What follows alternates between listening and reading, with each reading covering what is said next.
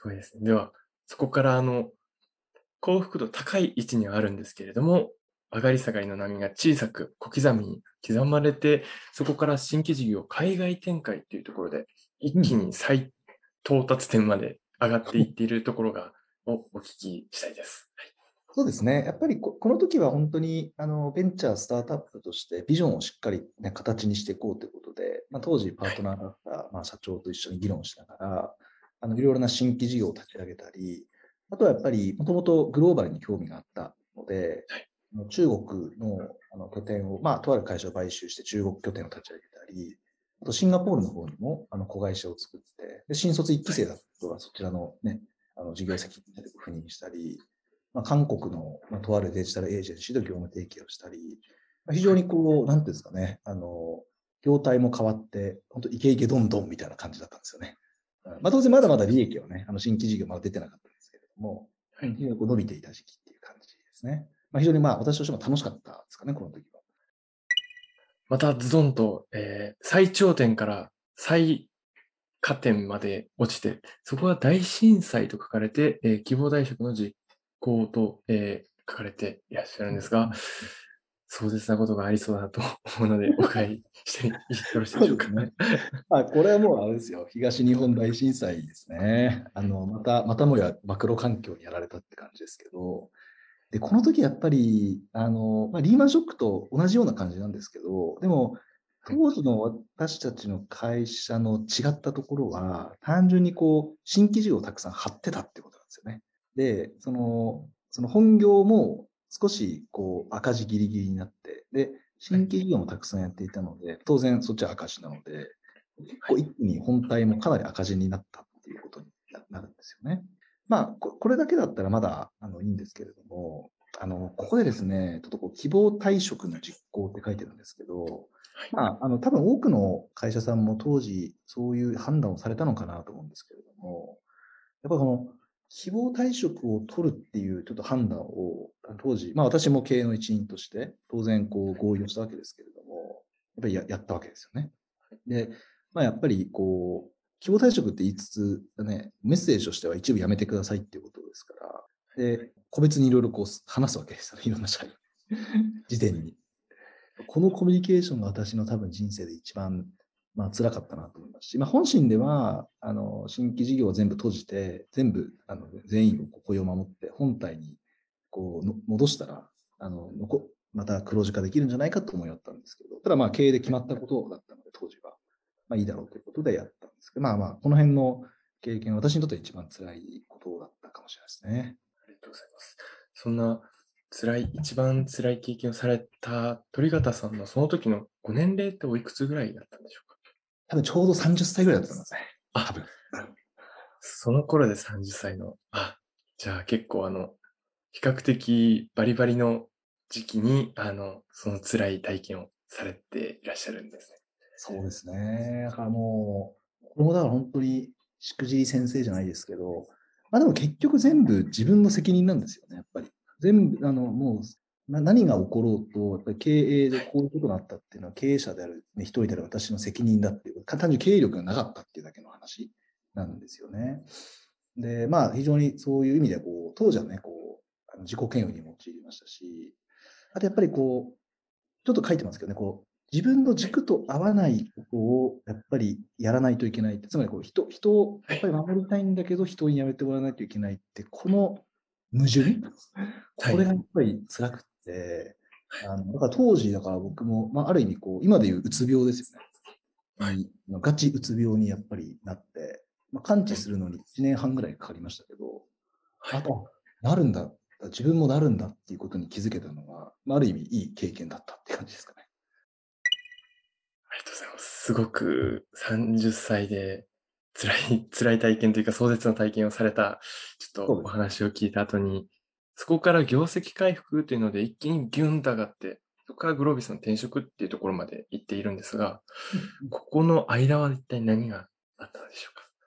あのやっぱり残っていただいた社員と本当に一緒に頑張ろうということで、そのやっぱり凝縮できたのは良かったですよね。本当にこう思いを持ってみんなで会社を盛り返していこうじゃないかと。ある意味それはすごい新しい発見で、やっぱり辛い時に残って一緒にやっていただける仲間っていうのはすっごい貴重だなと思って、まあ、本当にがむしゃらにこう仕事をやって、あの本当に業績はあのびっくりするほど回回復したって感じなんですよね。で、その後に、あの、ね、書いてる通り、まあ、転職をするわけですけど、別にね、こう、希望退職を取ったことが別に転職をしたっていうよりも、まあ、もともと、あの、あの、まあ、幼少期から私は教員になりたいっていうこう夢がもともとあってですね。そうですか。はい。で、10年ほど、まあ、経営をしてきたので、まあ、少しね、はい、業績も回復して、まあ、いいタイミングだなと思って、まあ、少しこう外に目を向けたときに、たまたまご縁でグロービスに転職したそんな感じですかね。はい。ありがとうございます。そこから、えー、あ、そうですね。一個ちょっと赤文字が書かれている志に向き合うってところが、えー、ちょっとポイントかなと思いまして、うん、ここはどういった意味合いがあるんでしょうか？あの、やっぱり30、当時は31、2ぐらいだったんですけど、はい、あの、何を自分はやりたいのかっていうことに、こう、すごい向き合ったんですよね。で、まあ、結論はやっぱり教育とか、人の可能性を広げることをやっていきたいっていうのは、なんかこう、当時自分の中であの芽生えてて、やっぱりこう明確になってきて、ただ、やっぱりこう、なんですかね、こうベンチャーの創業メンバーの一員で、当時副社長で、肩書きと、まあそこそこいいお給料もいただいてたので、お給料もあって、で、そういう肩書きを全部捨てて、そっちに本当に行くんですかっていうのはかなり迷ったんですね。と正直、ま、家族にも相談をしたんですけれども、多分年収もね、半分になるよとか、いろいろ覚悟を持った。でもやっぱり何が最後一番僕にとって大事なのっていうと、やっぱり志だなと思って、まあ、そこで一気にこう踏み込んだっていうのは、あの私の人生の中で一番大きい判断だったかもしれないです。鳥方さんはなんか人に向き合って、あと自分の志とも向き合って、なんかその、目の前の利益を追いかけてるんじゃないなって感じがして、すごい、すごいなって思いました。いやいやいや軽い言葉になっちゃったんですけど。本当にいろんな人に出会って私が成長させてもらってきたからっていうのが大きいかもしれないですね。ありがとうございます。それでは、えっと、おそらくこれはグロービスに入って未経験役職ゼロの苦労っていうところが、だいぶちょっと下がって波がある場所なんですけど、こちらもお願いします。そうですね。あの、私の中ではね、こう、まずポジション、あのグロービス入るときにまず役職なしで入りました。で、あと教育業界でね、これ研修をこう設計する部門に入ったんですけど、まあ、そこ経験がない、ないですと。いうことで、一気に何もない ところにバンと入ってみたんですよね。で、あの、まさに下積みですよね。あの、本当に、当時まだこう、ね、あの、提案資料をコピーしてホチキスを止めるみたいな、それを自分でやりましたし、しばらくやってなかったですからね。10年ぐらいやってなかったことを、あの本当にで、まあ、それはそれですごく自分にとってはいい経験でした。で、この時に、でもまあ、やっぱりちょっと僕の中でいろんなプライドもあって、なんでこんなことって思いながら、まあ、いろいろこう、上司に怒られながらですね、あの鳥方さんって営業できないのとか言われて、いやいや、やってましたけどと、いや、ちょっとこう、あの、ぐっとこらえるみたいな、ね、ことをしたときに、これたまたまあの、僕結構、あの、古典が好きで、あどうやった中国古典だと思うんですけど、あの、戦義交尾って言葉があるんですね。戦義、先に義務、義理。で、後で利益っていうこう意味なんですよね。で、確か純子か誰かの言葉なんですけど、やっぱりまあ、先に利益とか、なんかそういうのを追い求めちゃいけないんだ。ね、先にやるべきことをやったら後でついてくるんだっていう、なんかそういうなんか言葉が僕僕のすごい支えでしたね、当時はね。とにかくもうやるべきことを淡々とやっていこうみたいなことをずっとやってた。まあ、本当入社して1、2年、2年、3年目ぐらいかなと思います。ありがとうございます。すごくいい言葉ですね。戦記、こ、氷。私もあの、歴史は好きなんですけど、初めてちょっと聞いた言葉です。あとは、鳥方さんは僕が入社した時点でもうなんか、授業リーダーっていう感じだったので、なんかあの、未経験の鳥方さんとか、役職なしの鳥方さんって全然イメージつかないんですけど、なんか、今いるグロービスのテック組織の人間の皆さんも結構、そういった方も多いのかなと思うんですけど、うん、なんか、そこの話もちょっとできれば深掘りたかったんですけど、結構時間も押してきているので、はいはい、なんか、一番鳥方さんが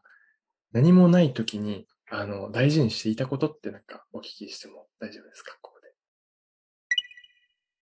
やっぱりあの、なんか、プライドを捨てるってことですかね。やっぱり僕結構小さなプライドを捨て、大きなプライドを持つって言葉がこう好きなんですけど、なんか、自分のやり方とか自分のこだわりとか過去の自分のこう、何かをこう、守りたいっていう思いって、まあ正直小さなプライドじゃないですか。なんか自分のプライドじゃないですか。でも本当やりたいのはさっき志で定めたようなことでも、もっと大きなところにプライドを持ってやっていこうって思うと、すっごい悔しいとか、ちょっと腹立たしいことも、なんかこう緩和されてくるっていう、なんかそれ、それの日々でしたね、本当に、当時は。はい。なので前職の話を持ち出さないってこともかなり意識して非常に私も耳が痛いお言葉になりました。難しいですよね。はい。ありがとうございます。